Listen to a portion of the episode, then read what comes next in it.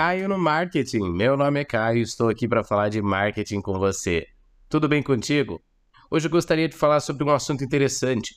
Eu gostaria de falar sobre cinco métricas importantes que você já pode aplicar no seu negócio, se é de um segmento tradicional, algum negócio que não possui alguma métrica bem definida ou não está muito bem inserido aí no ambiente digital. Vamos lá?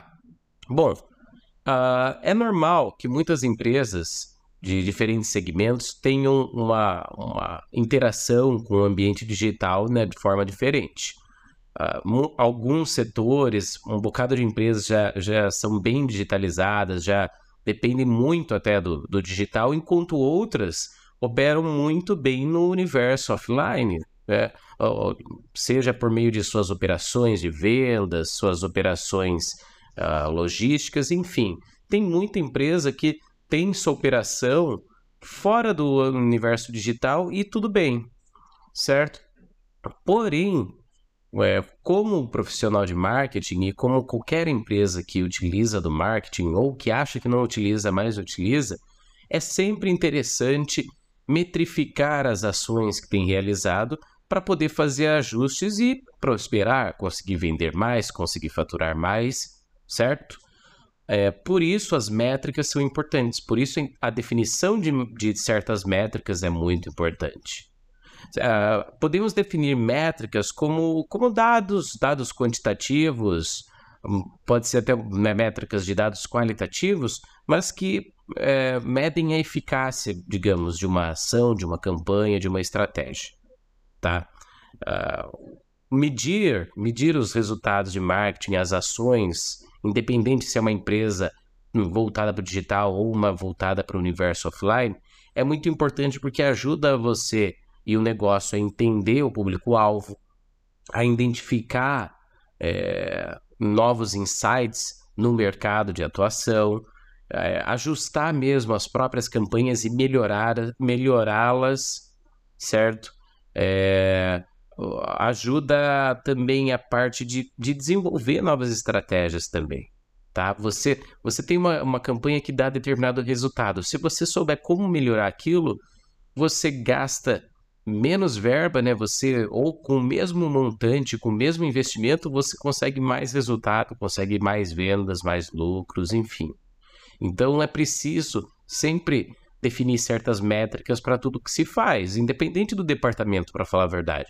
O departamento de vendas tem que ter suas métricas, o departamento de logística tem que ser, ter suas próprias métricas, o departamento de compras, o departamento financeiro, o departamento de marketing, é claro.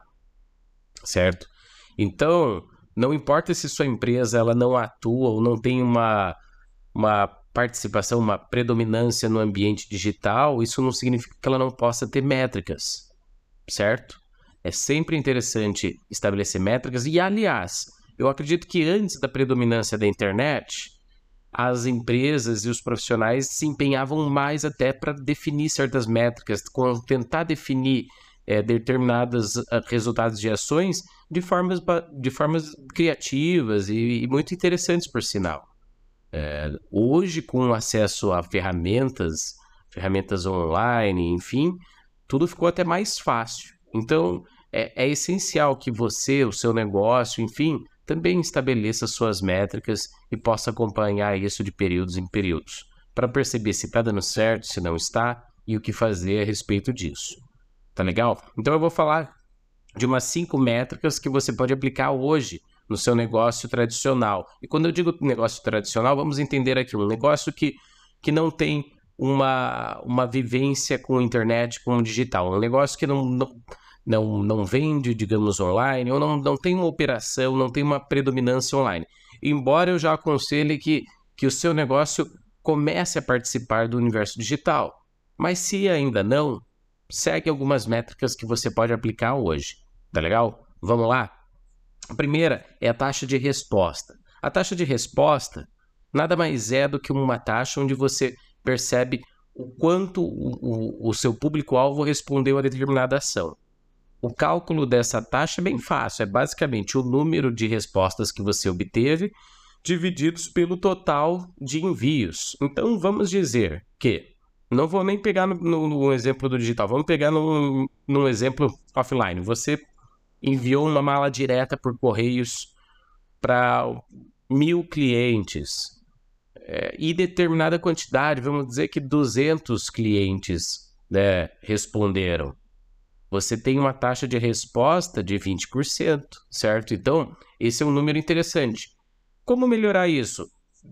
Você pode experimentar mudar a praça ou direcionar essa campanha para outra para outra localidade, por exemplo, e perceber se a taxa muda, se ela diminui, se ela aumenta, ou então olhar para o seu material que você enviou e como melhorar ele, ou talvez como melhorar a, a forma como ele é enviado para que ele tenha mais respostas. Então você consegue otimizar isso. Tá legal? Outra taxa interessante, que é uma das clássicas para quem né, trabalha no universo do marketing, em empresas e tudo mais, é o famoso retorno sobre o investimento, né? Uh, do, do, termo ROI, né, como o pessoal também fala. E o ROI nada mais é do que o custo total de marketing, né, o custo utilizado na campanha, né? É, ele aqui vai, vai ser o, o divisor. Mas basicamente é a, a, a receita total do que você obteve de retorno da campanha, menos o custo que você teve com essa campanha, tudo que envolve o custo de marketing foi para essa campanha, dividido pelo custo. Então, também é uma taxa que te diz a eficácia de determinada campanha, certo? Então, digamos, você tem um retorno de, de 50% do seu investimento, certo? Então, isso quer dizer que a campanha, né, toda vez que você coloca determinada quantidade, determinada verba, o retorno é de 50% pelo menos, como melhorar isso, certo?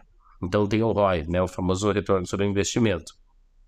Outro também, é, para o universo de empresas que, que trabalham aí offline, a, participação de feiras é muito importante, feiras de negócios, o universo B2B também. E qual é a forma de medir, por exemplo, um sucesso de uma feira? Uma, uma das formas é a participação, você, vamos colocar um indicador como participação de eventos, mas uma forma de medir é quantos visitantes você recebeu nesse período da feira. Quantos leads, né? Dependendo, você captou os dados do, do visitante através do crachá, alguma coisa, você obteve né, na participação da feira. Você pode até confrontar isso com o número total de visitantes da feira, que normalmente as empresas organizadoras elas disponibilizam esse tipo de dado. Então é uma forma de você entender né, um percentual ou um número mesmo, um número de, de quantos visitantes, quantos leads você teve. E se você participar continuamente nessa mesma feira, você começar a perceber se você está recebendo mais visitantes ou menos, tá? Outro indicador, né, outra métrica interessante, é, e essa é utilizada muito tanto por empresas digitais, mas também é possível para empresas mais tradicionais, empresas offline, é, é o ciclo de vida do cliente. É você entender quanto tempo o cliente fica com você até ele deixar de ser cliente. Então, basicamente, a forma de você medir o ciclo de vida é isso: é considerar desde o período inicial da primeira compra até a, a última compra, o período que ele realmente o momento que aquele cliente deixou de, de fazer negócios com a sua empresa, com a sua marca. E normalmente se você fizer isso com a sua base de, de, de clientes, você vai perceber que é, existe uma média, certo? Existe um, um período médio.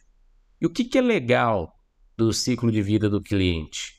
É que você consegue projetar, né? Projetar, entre aspas, o futuro do seu negócio. Você, se você tem uma ideia de, do, do período que o, que o cliente é, fica com, o seu negócio, e, e vamos já alinhar um, um, um outro indicador se você já tem uma, um, um ticket médio de quanto esse cliente compra com você ah, em determinadas é, vezes, você já consegue projetar essa receita futura. Então você já consegue pensar o seguinte: bom, se eu trouxer 10 vezes mais clientes, eu sei que eles vão ficar X períodos com o meu negócio e provavelmente eu vou faturar determinada quantidade.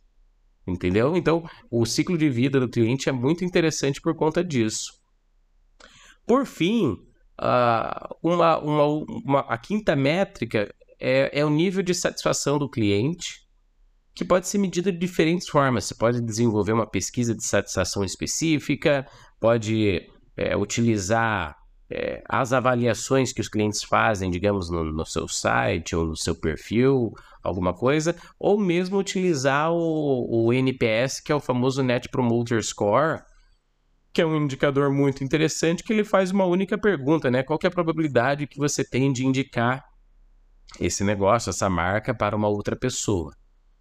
E o legal do, da, desse, da, da satisfação do cliente como métrica é que você consegue também sentir o quão, né, o quão o seu negócio está indo no mercado de atuação com, né, com relação qual é a percepção do cliente acerca do seu negócio, da sua marca.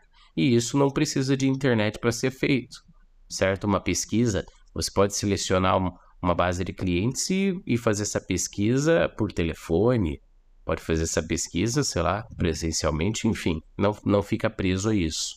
Mas é interessante considerar. Tá legal? As métricas são muito importantes. É, tente estabelecer algumas para o seu negócio, tá? Tente estabelecer o que importa. Não precisa utilizar todas que eu falei aqui. E aliás, o ideal é que você selecione só algumas mesmo, que é mais fácil de você atualizar, é mais fácil de você acompanhar e também de, de ajustar. Algumas métricas vão fazer mais sentido, outras não para o seu negócio. E fora elas, existem uma infinidade de outras métricas que você pode utilizar no seu negócio. Mas essas são algumas que eu queria pontuar aqui para empresas que às vezes não, não estão muito no ambiente digital, mas gostariam de, de medir as suas ações e tudo mais. É, espero não ter me, me demorado muito falando aqui. É, eu estou com, a janela aqui da sala aberta, então está entrando claridade, sai um pouco a claridade, enfim, peço desculpas se tiver alguma variação aí na, na imagem, tudo, mas espero que, acima de tudo, você tenha gostado desse conteúdo. E se você gostou, você curta, compartilhe, tá? Você pode acessar meu blog também, eu costumo desdobrar o conteúdo né, que eu estou fazendo né, para o YouTube, Spotify eu também desdobro para blog, então se você tiver um interesse mais é de ler o conteúdo, você acessa, é caionomarketing.com.br, tá? E peço que você me aguarde até o próximo episódio. Tá legal? Um grande abraço e até mais.